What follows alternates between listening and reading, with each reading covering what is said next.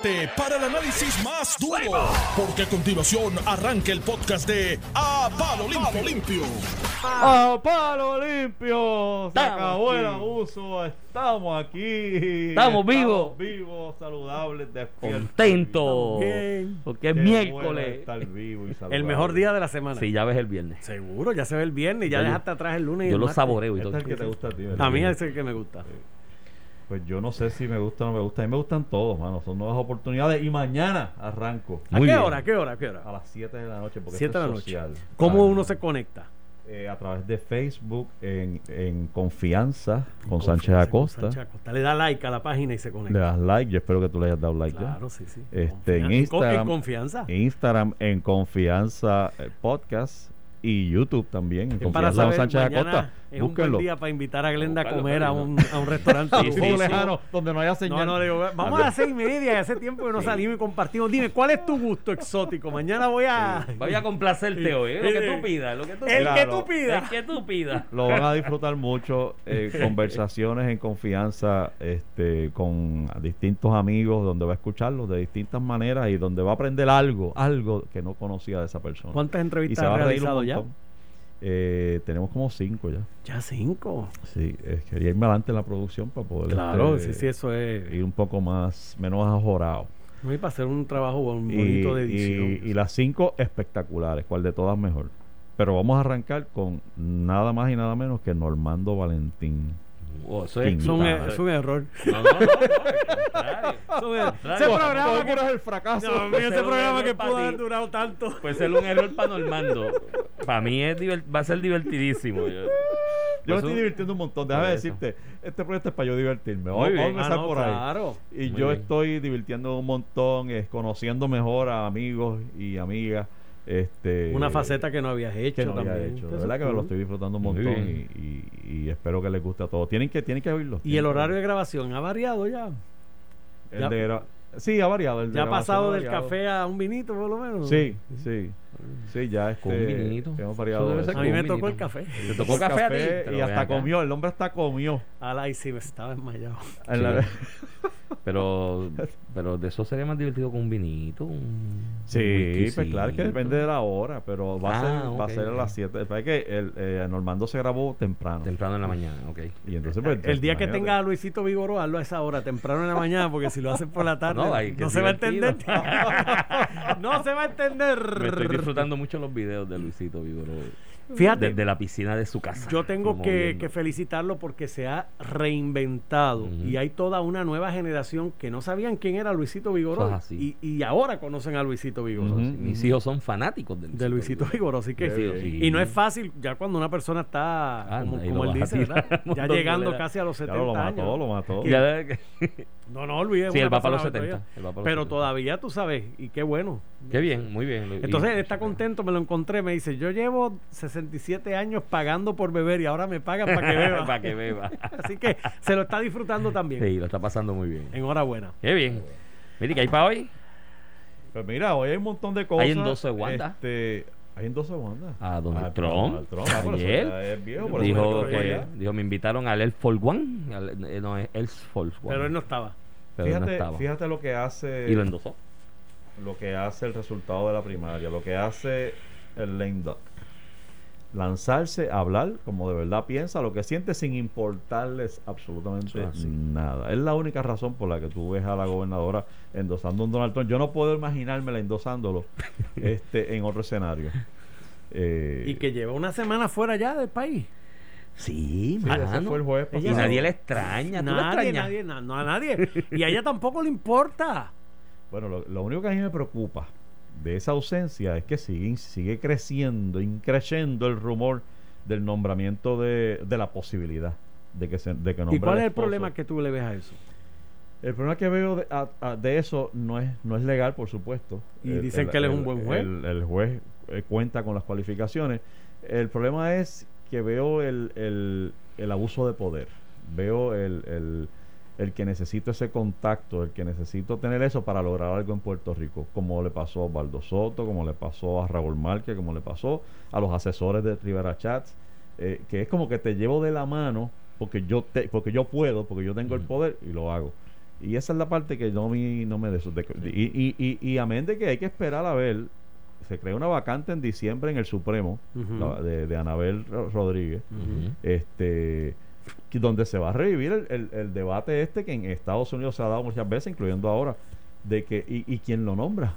Es que- Porque pues- derecho tiene ella a nombrarlo Sí, ella. lo va a nombrar ella. Legalmente le toca a ella. Porque hasta a las ella. 10 de la mañana del día 2 es la, La- gobernadora. La, diferencia es que ya aquí han pasado las elecciones. Pero- entonces uno Y si gana Charlie, y si gana Dalmao, y si lo gana Lugaro, Charlie.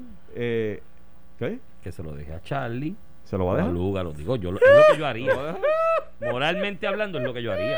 Tú lo harías. Ustedes, Sí. ustedes no han estado No, en Puerto verdad. Rico los últimos 20 años. No, no, de verdad yo lo haría así porque es que uno tiene, uno no, mira, y te lo dije ayer con Osvaldo Soto y lo repito con este tema y, y cuando Mando te pregunta cuál es el problema con nombrar al esposo, chico, que uno no pasa así a las páginas de la historia del país que uno dice que ama y que al que uno le sirve con tanto fervor. Tú no pasas a, la- a las páginas de historia de ese país con esa mancha El de que problema es mira, que- metió al El, que marido, el mira problema es que hizo". Wanda Vázquez ni siquiera pensaba que iba a ser gobernadora. Pero si llegó, aprovecha la oportunidad y trasciende. No te comportes como un cafre más de lo que Ya ella dice que con la ley, la ley esta de que firmó del Código Civil ya hizo su aportación porque ella Sí. es la, la que firmó el Código Civil. Sí, lo firmó, exacto. Eh. Después de ya 20 años manoseándolo todo el mundo. No sé, se- sería triste. Es un logro de nuevo, Tata Charbonnier. Nada ilegal. Pero ¿por qué no nombrar al esposo si es que va a ocurrir? Porque estamos aquí, ¿verdad? Especulando.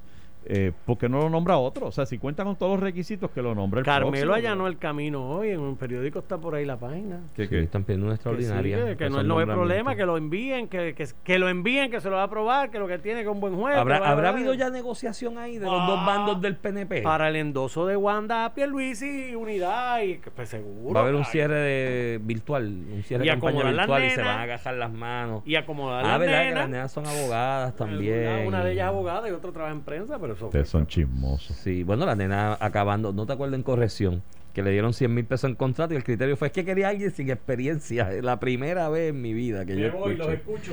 ¿Qué quiero, José? Yo también, papá. Te ¿A mí no? veo, Te veo luego. ¿A mí no ti me quiere? A ti no, porque no. Con los mensajes mañaneros a veces no.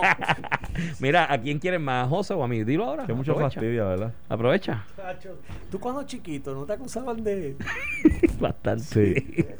Claro, brother, porque mira que, mira que, mira que joroba. Y total, si, si siguiera un equipo ejemplar, pero siguiendo un equipo que hace trampa, Sí, no, de trampa, yo sí. estaría tan avergonzado. este año también, este año también están haciendo trampa. No me Si extrañaría. Si no ganan otra serie mundial, sabes que toda la vida los va a perseguir el- el- la serie mundial. Más vale que ganen la serie mundial. Vienen series mundiales por ahí. Yo como todavía creo que van a perder con Oakland. Sí, tú apostaste, es un almuerzo. Está en récord, aquí está grabado. Y el podcast ayer para ¿Tienen récord confirmarlo. con esa? Esa también aposté. Yo Sí, tengo que dejar dijiste Yo que tengo un sí. vicio entonces. Yo tengo- apostar de un es una- problema de- Es una enfermedad, ¿sabes? de juego. No me hagas caso Tienes problema apuesto. con el juego. No, me hagas caso, mano. Ah, pero dos almuerzos, el de las elecciones y el de la cuenta tuya. Ay, mi madre. Mira, hay como 20 asesores y funcionarios de Casa Blanca positivos al COVID, mano. Se ha Medio llevado enredado. El Trump se ha, se ha llevado enredado a medio mundo y los abraza con sin mascarilla y los besa y les... es- ah, está, está- está brutal esto. Ah, está- eh, lo que hay es un despelote allá en Casa Blanca. Y el discurso es el que ya hemos hablado. Mire, a esto no Ah, miedo, vamos para adelante. Allá los demócratas Vamos a debatir débiles. mañana, mañana en el patio de tu casa. Le dijo a Biden, en la parte de atrás del patio de tu casa debatir. Ya, yo me di un trago de lisol y está todo resuelto. Sigan para adelante.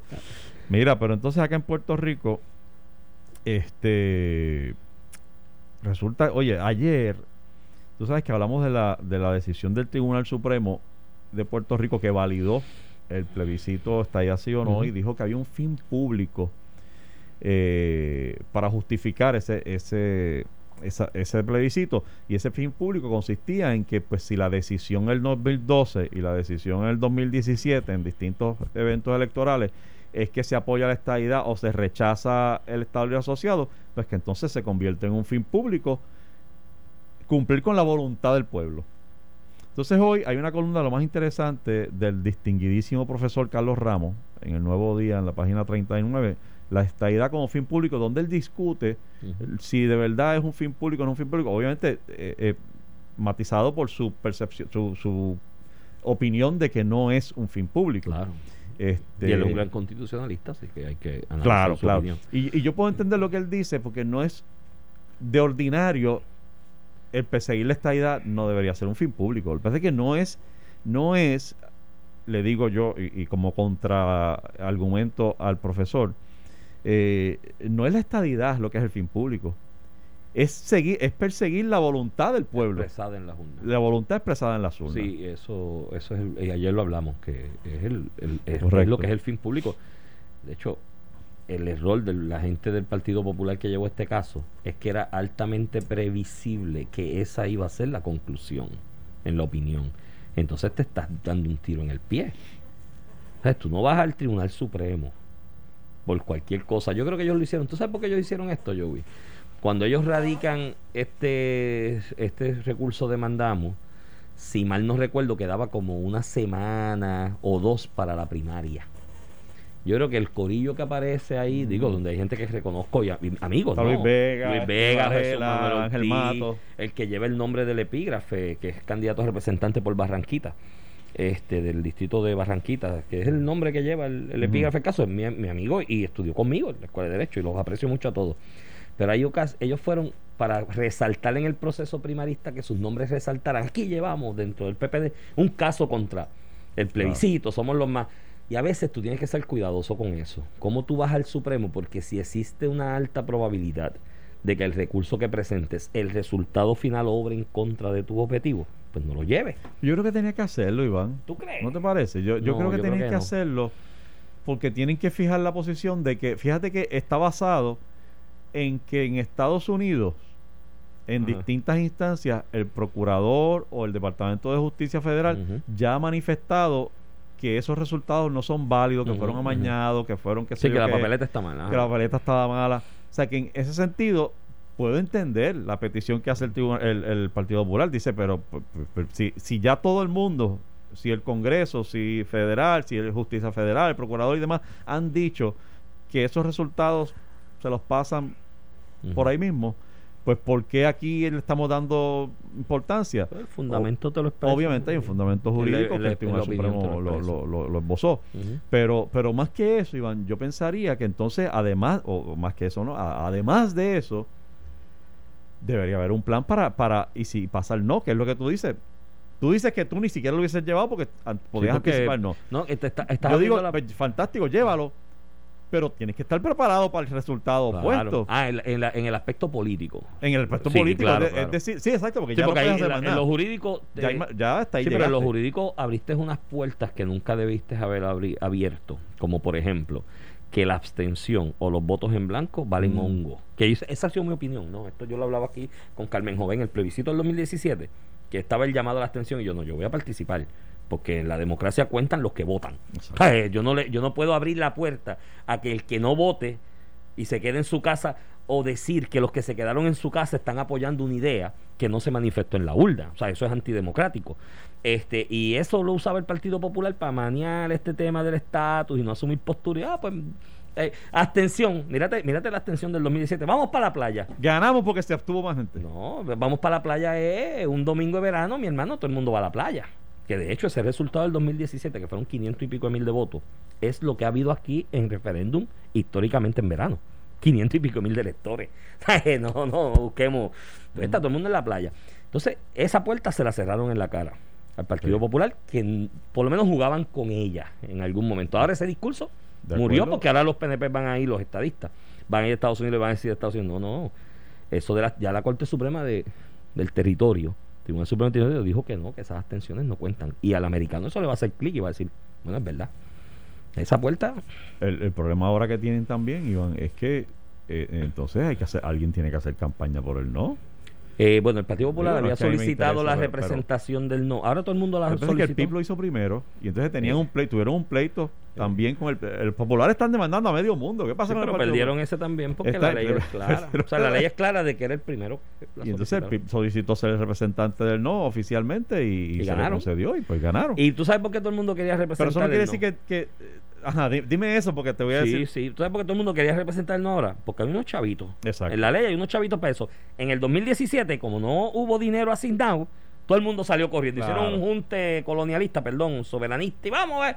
Cuando dijeron, ay, no hay chavo. Ah, pues no, no quiero jugar porque lo que querían era el billetito. Pero yo, no, pero yo no quiero pensar que tú estás dispuesto a defender lo que crees solo si hay chavos envueltos. Bueno, pues ahí está el récord histórico. ¿Sabes? Eh, Ahí eh, está el récord histórico. En el 2017 hubo una excelente oportunidad de derrotar la estadidad en las urnas. Y no lo hicieron porque no había chavo. Si hubiese habido un par de millones en el medio para contratar publicidad, para dar contratos, como pasó en el plebiscito aquel del 98. No, porque a mí me acusaron en el 2017, no, de que la libre asociación te vendiste, pero si no hay chavo. Ahí lo que se gastó fue la gasolina mía del carro. Pero en el 2028 hubo un plebiscito que asignaron 2 millones. Y cuando tú viste los que estaban representando, por ejemplo, la libre asociación, mi hermano se, se, repartieron sueldos de 20 mil pesos, contrato de 20 y 30 mil pesos en tres meses. Aquí defienden si hay chavos, si no, pues no, los ideales aquí valen lo que valga el contrato, hombre, ¿no? ¿Sabes? Bueno, pues yo creo que eso debe debe debe cambiar corriendo, porque ahora mismo ni siquiera el PIB he escuchado. O sea, debe- bueno, yo, déjame decirle una aclaración. Yo no, yo no veo mucha televisión local. Este, así Sí. que no, no me consta igual. que no haya una campaña televisiva, pero, pero yo, a mí personalmente, ni en las redes ni en televisión, yo no he visto ningún anuncio en contra, Del no, a favor del no. Del no, Del sí he visto. Del no he visto en redes sociales. Del sí está el del, no. el del el mexicano que sale y dice, ustedes no saben lo que tienen. Hay un pack. Sí, a usted, Eh, ustedes, ¿Qué se harían sin ustedes, ella? Ave María, ustedes no saben cómo yo quisiera Nosotros cruzamos el río Bravo y todo y nos Es- arriesgamos a morir por eso que ustedes He visto tienen. ese, creo que escuché otro, pero del no no he escuchado nada. He visto en redes, en televisión. no sí, visto. ¿has visto algo? En redes, y sí, efectivo, bueno. No. ¿Te han persuadido? ¿Te Banner- unos bannercitos, unos banners como de estos que ponen en redes que no. sociales con di que no, porque qué sé yo qué. Está raro eso. Entonces, pues sí, como no, porque lo están guardando para las últimas dos semanas, porque creo ¿Ah, que sí? Mm. no es tanto el dinero y lo que se maneje. Me imagino que lo están tratando de concentrar para las últimas dos semanas para que tenga algún impacto. Acuérdate que en Puerto Rico, Y el anuncio no es fácil. es Entonces. ¿cuál, ¿sabes cuál sería la estrategia mía si yo fuera estratega del Partido Popular? ¿cuál? Agarra todas las expresiones del Procurador General, el de la, el de Justicia Federal, el de Marco Rubio, el de Grijalva y el de Tol- el de McConnell, todo el que ha dicho Que no. que, la- que no. Es, es- es lo, lo adoptas como que mira, Sí, mira lo que piensa fulano, ellos votan por el no. Yo creo que no Así que no pierdas el tiempo en algo que no te va a vincular. Yo creo que no es tan y- fácil porque lo que te ¿Por van a decir, bueno, pero si todos los estados que han pedido la integración con referéndum de sí o no, ninguno de ellos de antemano le ha dicho te voy a aceptar. Ah, no, está bien, pero pero pero necesitas algo que Digo, argumentar a favor del algunos, no. en algunos O sea, sí. tienes que tienes que decirle que no y, y- en algunos ha pasado. Yo creo que hay que explicar en fundamento una campaña del no, porque en este momento y en esta coyuntura histórica que vivimos, la estadidad no es la mejor alternativa para el desarrollo económico, porque a la larga los estatus no son ideologías, son no, yo fórmulas estoy para total desacuerdo contigo. Ese discurso eso está trillado, eso ¿qué más pueden decir de eso? Eh, a eso se dedica el PIB y el Partido Popular a decir que la estadidad no sirve. ¿Lo No, van a decir no, otra vez? con no, lo nuevo es eso, Iván. Lo nuevo es que el que tiene agarrado el sartén por el mango ha dicho que no. Bueno, hay un Empezando por el presidente, por el que duerme en Casablanca, que enfermo sin oxígeno lo dijo. Bueno, pero entonces yo Una vez más. como los populares están tan enyuntados con los demócratas, pues te pueden decir, ah, pero los PNP te pueden decir, ah, pero los estadistas te pueden decir, ah, pero Biden abrió la puerta y es que es complicado. Ah. Yo creo que tienes razón, tiene que haber una campaña por el no, que no la hay. Eh, yo creo que la estadidad es derrotable en un proceso eleccionario en Puerto Rico. Yo estoy convencido de eso. Eh, si gana la estadidad, Se tienen que alinear tantos planetas. no, no, no, pero si gana, si gana, si gana el sí, creo que los que, aunque no seamos estadistas, tenemos que pedirle acción a Estados Unidos que diga algo sobre ese resultado rápido. No es que se duerman encima Si del gana resultado. Si gana el sí, El sí. hay que pedirle a Estados Unidos que reaccione rápido. Y una respuesta de Estados Unidos en la negativa de reconocer ese resultado tiene que abrirle la puerta a los estadistas a qué es lo que vamos a hacer ahora. Porque mi posición es, esto no es pedirle estadidad eternamente y todos los cuatro años hacer un plebiscito, ¿me entiendes? Porque tenemos que hacer algo con Sí, el asunto del Tenemos estatus. que molestarnos en algún momento, tú sabes. Eso es la cosa. Por ahí ya tú lo, lo- lo cogiste. sí. ¿Me entendiste? O sea, Seguro. no, no. Mira, este, hablando de otras cosas, así como los locos, eh, hay nuevo presidente de la Junta de Supervisión Fiscal, Sí. ¿viste? David Skill, que tú me has dicho, mira, ese, ese es de- de- recuerdo que tú me dijiste cuando se empezaron a renunciar, que se renunció Carrión, ¿y quién más fue que Mm. renunció? Este, García. Carrión, Caco García y alguien más, porque quedan cuatro de siete. Los de aquí, ¿verdad? Los, los, los criollitos. González renunció. Este, No, González está ahí. No, González no. Pero recuerdo, no sé Hay si fuiste tres. tú o, o si fue, fue Báez, que me decía, mira, David Skill se nota que le gusta estar ahí. Sí, sí. Tú fuiste ¿verdad? Sí, yo te lo dije. Es un, es, es un scholar. un scholar. Esto es una experiencia educativa que él No. va a poder hacer su libro después y enseñarle a sus No, no, estudiantes. él está dando una clase sobre, Sobre la quiebra de sobre- Puerto Rico en UPenn, creo que es que él está Open State, una de las dos. O sea, que, que, que podemos entender por qué quiere estar ahí. No, y el hecho de que lo nombre el presidente me parece que ratifica. Me eso. dijeron algo más allá de gente que lo conoce de la universidad allá en, en UPenn, que él está, si mal no recuerdo. pero- Mucha gente tú confunde. Es que eh, en este Te llamaron mundo- los estudiantes de Skill. No, gente que da clase allí, que son puertorriqueños. No, gente que da clase en, en la universidad y son puertorriqueños. Me dicen que él es un devoto cristiano. De hecho, estoy leyéndome un libro ahora de él sobre un racionamiento de él de la necesidad del cristianismo en este mundo moderno, ¿no? Ah, sí. Y cómo es, es necesario para hacer un mundo mejor. Eh, que en esa devoción cristiana él siente y que adora a Puerto Rico y que siente la necesidad de ayudar a Puerto Rico. Eso me, me dijeron de él. Que él siente y tiene unos libros sobre orígenes de quiebra y de que habla sobre analizar las quiebras de Latinoamérica, las razones. Oye, el hombre es leído, no es ningún no es ningún pensuaco. O sea, que existe la posibilidad de que se quede cuando Pues hay que ver. reestructuren Sí, y renominen. sí, yo creo que sí, porque se lo disfruta, tiene como que siente esta, esta, esta vocación misionera con Puerto Rico. Como vinieron aquí en, en 1900 misioneros y están los menonitas, ahí bonito, vive de los menonitas y la otra facción religiosa que fundó la pollera y, y, lo- y los que fundaron el hospital.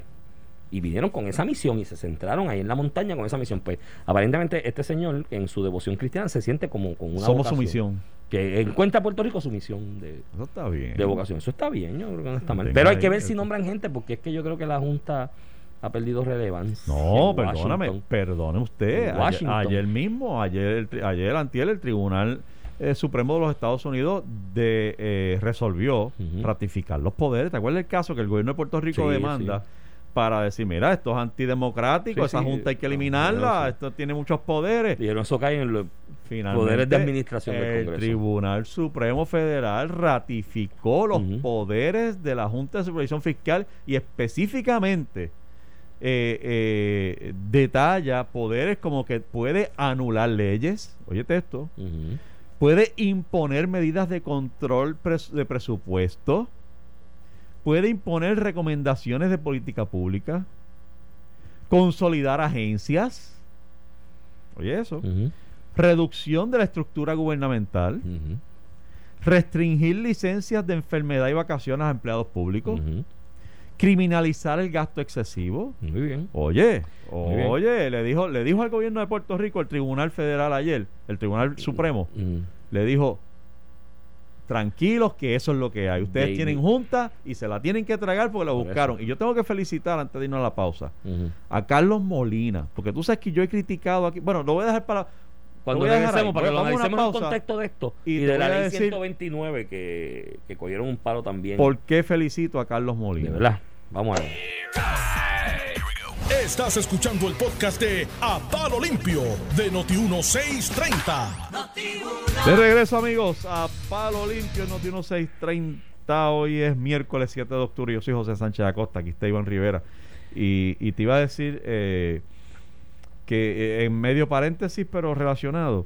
Ayer, en una entrevista que le hizo Normando Valentín a Carlos Molina, que estaba relacionado más al asunto de los cre- del crédito de, los de la ley, digo, crédito no, de la, la- La ley 129. La, La- ex- la el- que- eximía a los municipios de aportar lo del al- a you go. reforma, al- exacto, al, plan de retiro y al plan de salud.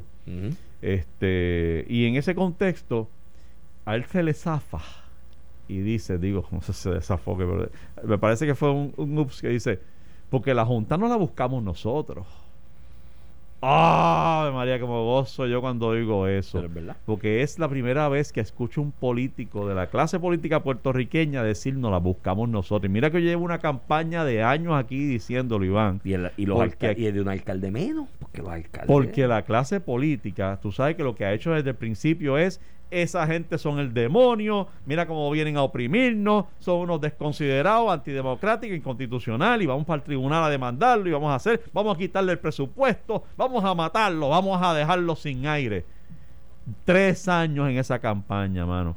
Y tiene que venir el Tribunal Supremo de Estados Unidos a decir, Ese es lo que hay, eso es lo que se buscaron. Y escuchar a un político puertorriqueño, entiéndase Carlos Molina, decir exactamente nos la buscamos nosotros, eso es que hay que aplaudirlo. Porque Sí. entonces hay alguien que empieza a ver la luz. Mira, la Junta. Y hay que ser honesto. con La eso. Junta, que fue un requisito de los acreedores, ¿no? Cuando se Exacto, iba a yo, aprobar la yo promesa. te doy la moratoria y te dejo sin pagar bien. por cuatro años, pero, pero a cambio de qué? Exacto, hay una junta.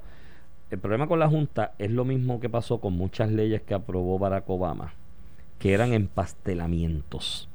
Barack Obama eh, tenía una vaina en la mente de que quería conseguir las cosas por consenso y todo era que el consenso y que todos los sectores y terminaba haciendo empastelamientos. E hizo un empastelamiento con la ley promesa para la forma en que se seleccionan y se nominan y se nombran los miembros de la Junta, que mi hermano es un revolú. O sea, que si dos de un lado, dos del otro, otro del otro lado. Entonces, ¿qué te- ¿con qué terminaste? Pero fue validado Con- por el Supremo. Sí, sí, no, pero y yo, y yo siempre he estado claro que esto desde las vistas iniciales fueron constitucionalistas reconocidos de Estados Unidos que no, sí, el Congreso tiene dentro de la cláusula territorial el poder de de establecer esa junta y eso está claro constitucionalmente. Lo que digo es la forma de nombrarlo, que esa mezcla de, de tener en consideración lo que opinan todos los sectores fue el problema.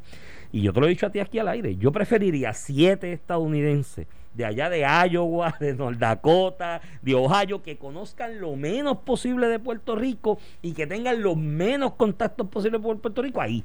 Porque a la hora de tomar las decisiones las van a tomar a base de lo que es necesario, no a base de qué amigo afecto o a qué político afecto o a qué sector afecto, porque los conozco y tienen relación conmigo. Y ese fue el gran problema de la Junta. Esta Junta está, terminó bastante desprestigiada. Tú te vas ahora a Washington, D.C., en círculos económicos y que hablan este tema. Desprestigiar Y por dicen- los pueblos políticos puertorriqueños, Iván. no ese cuento. desprestigiar- no, no, pero como concepto, como concepto de que No era creo. una buena idea, pero no, ha creo, funcionado. No creo, funcionó no ha funcionado. en Detroit, funcionó en Nueva York, funcionó en distintas Pero en el jurisdicciones. caso de Puerto Rico, en el empastelamiento de Obama, pues este es el Ah, resultado no que sé, tenemos. no sé, ese empastelamiento resulta que el Tribunal Supremo lo validó No, también. no, pero y yo no te estoy diciendo, el, Tribunal Supremo validó que es constitucionalmente el- el- viable. el- y eso yo estoy claro. que yo no quiero perder de vista. Es la forma de, de nombrarlo. ¿A quién nombras? Es más, mira, te lo voy a simplificar. ¿A quién nombras? En los nombres, llena los blancos. Ahora faltan, ahora hay que nombrar ahí. O los mismos Sí, que pero están yo y no- tres lo que te quiero decir es siete. que yo no quiero pasar por alto el hecho de que nos las buscamos. O sea, Ah, sí, la, por la supuesto. clase política puertorriqueña se buscó, se buscó la- tener una junta, se buscó tener a un papá o mamá que supervise cómo manejan el dinero, porque fueron décadas de irresponsabilidad criminal en el manejo del dinero. Y eso, mano, No. de- de- o sea, desmirar eso No. es, es no haber vivido en los Puerto mismos Rico. políticos que se arropan de la constitución de Exacto. Lela y dicen, ay, la constitución de Lela, me ajopo con ella, fueron los mismos que se la cargaron. Porque aquí la constitución tuvo una enmienda que establece unos topes precisos y específicos de, de dónde- hasta dónde se coge Una prestado. fórmula específica. Hicieron mano. 20 embelecos entre COFIN y 20 embelecos más para darle la vuelta y conceptos de deuda extraconstitucional para cargársela y se la cargaron. Entonces de, entonces de momento, ¡ay, una junta! Mira aquí. Eh. pues, Nos buscamos. Así que aplauso a Carlos Molina que sabe que, que fue lo que Sí, pasó. pero está ahí. llorando con lo de lo, Ah, bueno, pues, que es una están irresponsabilidad. llorando todos. Que esa ley, esa ley 129, la hicieron para los municipios grandes. Eso de, de que eximirlos de la De pagar aportación el del plan médico y la- y médico. Eso a quien beneficiaba era los grandes, San Juan, Ponce, Arecibo, Bayamón, los que tienen decenas de mil empleados. Al municipio chiquito que está bien pillado, no lo benefician nada.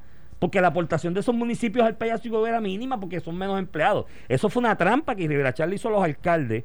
Cayeron como reces. Y, ¡Ay, la qué buena Rivera Char! Mira. Y era una trampa para los grandes. Entonces ahora, mi hermano, vas a dejar, si tú no haces esas aportaciones, vas a dejar sin chavito a los nuevos que están bajo el sistema de Pay As You Go, que es como un 401k. ¿Qué 401k funciona sin la aportación del patrono?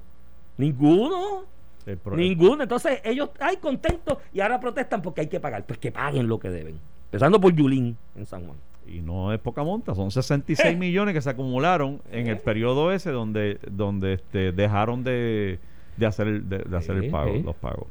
Este, pero mira, eh, también eh, ayer, eh, ¿viste el debate ambientado? ¿No viste el debate No, no ambientado? pude. Eso se formó un revuelo ahí. No se podía acceder. No fue nadie, no fue, digo, no fue. Mira, Fue como un papeloncito. Charlie Delgado dijo, yo tengo compromiso, yo creo que hay alguien enfermo, qué sé yo qué. No escuchó a Nicolás Gautier que te lo dijo, dijo, aquí la madre que se enferme. Pues él enfermó a alguien y no fue. Después dijo que eran problemas técnicos. Sí, y no que trató podía- de acceder que y no que le no subió pudo. el- Sí, el- la- el las Zoom. dos versiones es un problema en la política Y- de hoy día, porque en las redes todo el mundo y- se entera de todo. Y Pierluisi desde el saque dice, "Eh, voy yo para allá, si eso Es es... un rancho. Eso es un rancho. Mira, yo creo que primero no, no era correcto hablar de debate. Tú hablas de un foro, eso era un foro. O sea, el debate conlleva otro formato, bien, pero, tuvieron, si te estás enfrente, si vas a hacer las cosas bien, tus adversarios si vas a hacer las pues cosas bien, hazlas bien desde el principio y técnicamente viabilízalo. Sí, no pero te- sabes que, Iván, yo creo que esto es un tema, digo, pensemos lo que pensemos del foro y quién lo organizó y si estaba parcializado, si era un entrampamiento o no. Lo cierto es que es un tema sumamente importante. Puerto. Rico es una isla. Puerto Rico ya no tiene dónde botar basura. De hecho, creo que el grupo que lo organizó se llamaba así algo de cero basura, algo así. Y es que aquí la, la, la eh, Dios mío, la conducta la, la- de, de, de reciclaje está perdida. O sea, aquí ya vemos dos o tres que a- a- a- guardamos dos o tres latas o botellas, pero en- como pueblo, a nivel colectivo, estamos bien lejos de lo que necesitamos. Y estar. necesitas dos generaciones para poder hacer ese cambio en el subconsciente, porque es algo que tú lo haces por subconsciente y levanto la mano. Oye, la levanto, la levanto. A mí me crean conciencia sobre el Que consta en reciclaje. récord que Iván Rivera levantó la mano. Sí, de, de que conste que levanté la mano de que a mí me crean conciencia y tienen una pelea conmigo mis tres hijos. Mis tres hijos que se criaron en eso, en un excelente programa que Josian Santiago, el alcalde Comerio estableció, que dijo, mira, como esto es complicado adaptar la gente, pongan la basura en estas bolsas que yo le dejo, la de reciclaje, lo, lo que es reciclaje, pónganlo aquí todos juntos que yo lo separo después. Y eso ha funcionado. Entonces yo tengo tres hijos gracias a que se criaron con eso, conscientes del tema. Pero eh, esto toma dos generaciones, cambiar esta mentalidad. Y José Bay, que estuvo aquí, hizo un gran esfuerzo con lo de las bolsas, pero le pusieron tanto eh, obstáculo en el proceso de la legislación que terminó en algo que yo no sé si está siendo verdaderamente efectivo, aunque ayuda, ayuda en algo. Pero yo él hubiese puesto la bolsa de llevar por cuatro dólares cada una, para que tú veas que todo el mundo aprende a llevar su bolsa. de- Pero los seres humanos Reciclable. estamos, sí, exacto. Y El, ahí- el ser humano nos desvinculamos de, de, de dos etapas de la producción y del consumo. Uno es precisamente donde se originan las cosas, quién los hace, quién siembra, quién limpia, cómo, y lo otro es el después que lo consumimos, ¿a dónde va, va a parar esto? Eso es así. Este, ¿Hay dónde botarlo? Esto es una Y en una isla es pequeña un y se acabaron los zafacones. Eso es papá. Y no mires para el lado, porque estaban aquí gente pensando en mirar para República Dominicana y allá le dijeron, no, Pauso Dale. y vuelvo con mensaje importante. El siguiente segmento es uno auspiciado. De regreso aquí a Palo Limpio en esta ocasión, ahora con el segmento más esperado, todos los miércoles a las 8 y 45. Ya están aquí los muchachos, el equipo completo de Tu Dinero Seguro. Le doy la bienvenida y los buenos días a Ángelo Díaz, Pedro Astacio y Rayleigh Correa detrás de las redes. Buenos días, José. Buenos días a los radio, a los radioescuchas y a los facebooleros como de costumbre. Antes que todo, ¿cómo estás tú? Yo estoy, me siento extraordinario, me siento bien, me siento poderoso, me siento con muchos deseos de hacer muchas cosas. Para darte pauta, te Eso sientes en confianza. Estoy pautoso. En confianza. Y estoy en confianza. Ah. ya te escuché, José. Yo sé que ese proyecto te va a ir muy bien. Te felicito por eso. Gracias, mano. Gracias por tu siempre Te buenos felicito. deseos.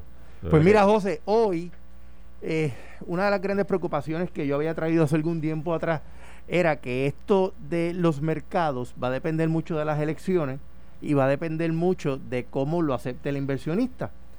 Casualmente, uno de los temas más tocados, incluso hoy desde las 5 de la mañana, en CNBC están hablando si Donald Trump manipuló el COVID para manipular los mercados y las elecciones. Uy. Y, y eso pues definitivamente da mucho que decir. Ahora bien, lo que sí sabemos es que tan pronto Donald Trump dio positivo a COVID, el mercado colapsó. Lo que sí sabemos es que cuando Donald Trump salió del hospital militar, que iba a ir a Casablanca, el se dio de alta él. cuando se dio de alta, que el, el mercado reaccionó positivamente. La compañía que usó el tratamiento eh, que Donald Trump se dio, la compañía se llama Regeneron, es una farmacéutica. Eh, la compañía, esta compañía, las acciones subieron 40 dólares en un día. Esa es la del Rendecivil. Rendecivir, eso es correcto. Rendecivir es el medicamento, la compañía se llama Regeneron, se llama la compañía. ¿Por qué traigo esto a colación? Mi gente, una y otra vez este servidor, al igual el señor Pedro Astacio, hemos dicho que los mercados son volátiles y el que nos vaya bien en una acción, que nos vaya bien en un mercado, no significa que siempre va a ser así.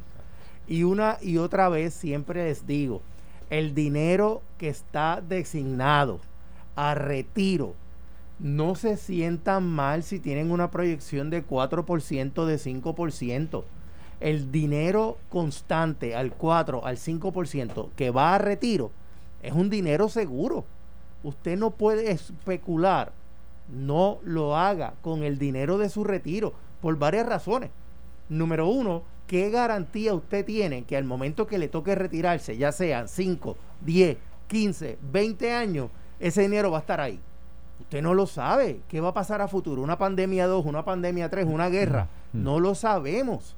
Así que ese dinero que va hacia retiro tiene que tener el principal garantizado dentro de lo que es el fondo, la anualidad, su distribución dentro de su diversificación de sus inversiones, tiene que tener un por ciento garantizado. Número dos, ¿qué garantía tenemos que, asumiendo que yo me voy a retirar en 10 años, que en 2, 3 años sufro una incapacidad? Y en ese momento la bolsa de valores, el dinero está en el piso. No lo sabemos. Y número tres, si me ocurre una enfermedad, ¿qué vamos a hacer? ¿De dónde voy a sacar dinero? Si todas mis inversiones están a riesgo y en ese momento, lamentablemente, mi dinero estaba en riesgo y no está disponible. Traigo esto a colación porque en el 2012 esto ocurrió con los bonos de Puerto Rico. Un mercado totalmente en alzada y de momento muchas personas que no estaban diversificados perdieron hasta la camisa. Hoy tengo clientes que lamentablemente viven rentados. Oye, José, rentado porque perdieron hasta sus casas.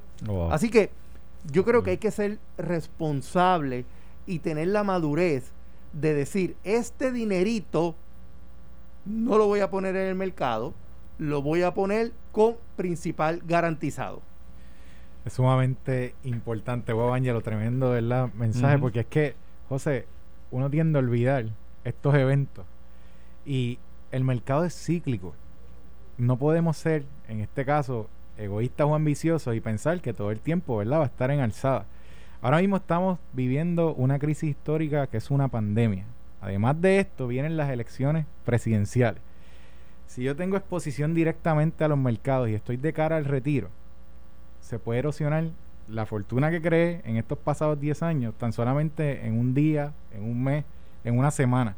Las anualidades indexadas lo que nos van a permitir es que el dinero pueda seguir creciendo y agresivamente, José, porque estamos hablando que el promedio de rendimiento en los pasados 10 años excede el 6% y es compuesto. Ahora mismo el costo de inflación ronda en un 2%, pues yo con un 6% de rendimiento promedio de 10 años voy a capitalizar lo suficiente para poder tener un estilo de vida salvaguardado y además de esto estos productos tienen diferentes tipos de mecanismos que nos pueden ayudar a si pasamos por una incapacidad, una condición, un nursing home, tener dinero adicional para poder entonces cubrir esos costos y mitigarlos. No de que llegué a retiro, me visitó el cáncer, me visitó un Parkinson, un Alzheimer y para colmo también me visitó un colapso de la bolsa de valores. Eso ya es historia repetida, se ha vivido. Con esto no recomendamos que las personas no tengan diversidad o exposición a riesgo al que le gusta. Claro que sí, o sea, es aceptado. Lo importante es hacer un análisis con nosotros que el mismo no tiene costo. Y en este análisis vamos a ver cómo usted está distribuido financieramente para entonces, dependiendo de sus metas a mediano o largo plazo, pues usted puede hacer un diseño que sea funcional, pero que entonces usted tenga cubierto, ¿verdad? Ambas canastas o caras de la moneda, porque cada caso es individual. Hay personas. Diversificado. Claro, José, oye, hay personas de mediana edad, estamos hablando de los 30, 40 años, hay personas en los 50, 60, hay personas en los 60, 70, que algunos tienen hijos, otros tienen familia, otros son individuales. Dependiendo el núcleo familiar de esa persona y la agresividad que desea en exposición de riesgo, pues se puede hacer un diseño en el cual cumpla sus expectativas.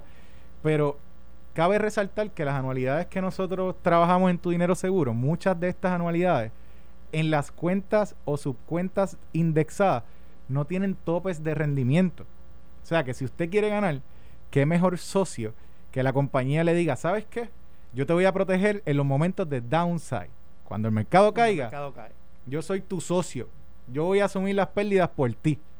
Ahora bien, cuando el mercado crezca, yo no te voy a limitar en esos crecimientos. So, ganas todo lo que quieras y o te cobro un fee o cobro alguna participación de esa ganancia, pero no te limito. También, si deseas este otro tipo de cuenta, pues entonces te permito llegar hasta estos puntos. O sea que, dependiendo lo que desee la persona, José, el instrumento es sumamente flexible. Si esa persona de momento tiene alguna necesidad X, no en específico, y necesita hacer retiros de liquidez, estos productos son totalmente líquidos. O sea que podemos cubrir tantas cosas y a la misma vez maximizar, ¿verdad? La planificación financiera de esa persona hacia el retiro, que realmente es una estrategia, José, que yo entiendo que por eso tenemos tanto éxito en la oficina, porque como explicamos transparentemente y hacemos algo integrado, muchas veces que la estrategia simplemente no es para hacerla ahora y es para hacerla luego, como hay momentos que hay que hacerlo urgentemente porque ¿sabes? estamos a ley de, de, de- de un mes de lo, de lo más incierto. Sí, Pues- déjame decirte, de verdad que yo, yo, ustedes vinieron por, por la goma hoy. eh, De, de verdad me encanta la manera en que el approach de hoy, siempre, siempre, pero hoy por alguna razón han ido directo a lo que es la gran preocupación de mucha gente, que es la pérdida del, del, del, del principal, en función de la volatilidad y la incertidumbre que provoca tener todos tus huevos en una sola canasta. Sacar lecciones, que especialmente es lo más brutal. Oye, en entonces, tú pandemia, mencionaste Ángel, varios efectos. Tú, tú mencionaste, Angelo, usaste de ejemplo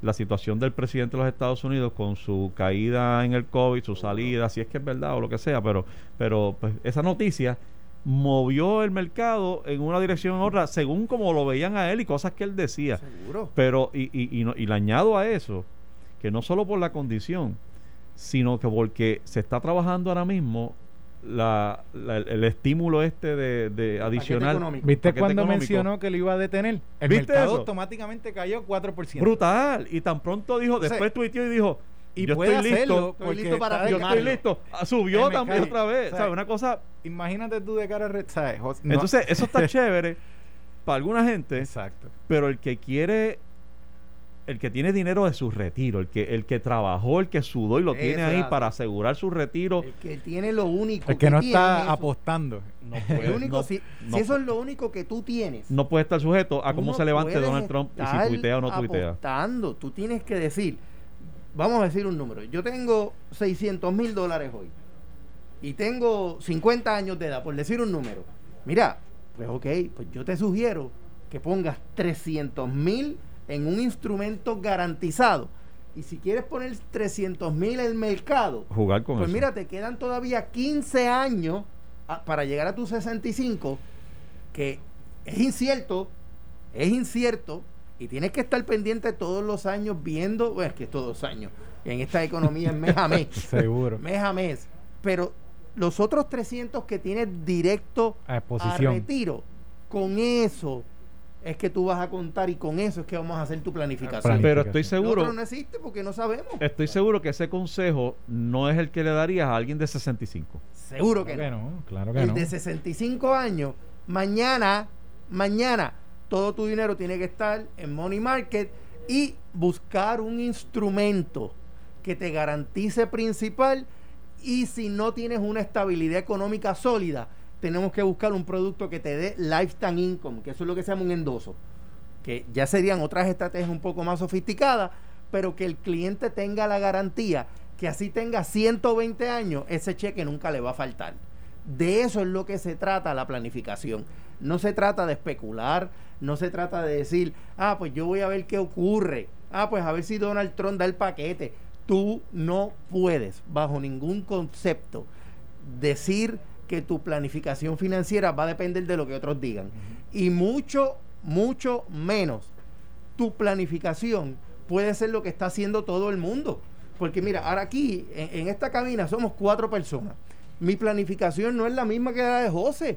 Son metas diferentes, compendio Sí, familiar y los más jóvenes planificamos distinto. Y la de Rayleigh, definitivamente, que tiene la edad de José, Exacto. son dos 24 añeros. Los nenes del grupo. Estos dos que están aquí tienen más tiempo para planificar, pudieran ser un poco más agresivos. Te rías, Es y que yo de pienso- eso se trata. Yo pienso, Angelo, que que no debe haber una planificación sin una zapata, porque es que estamos literalmente apostando, ¿Tú tirando lo que pasa, al Pedro? azar, porque lo, es que lo que pasa es que hay gente que ha dado palo en, eh, Eh, en el pero mercado. cuéntalo. Está- Lo- está- han, han dado palo y es fácil uno caer. Espérate, espérate, que él se ganó. 100 mil pesos en qué sé yo qué cosa.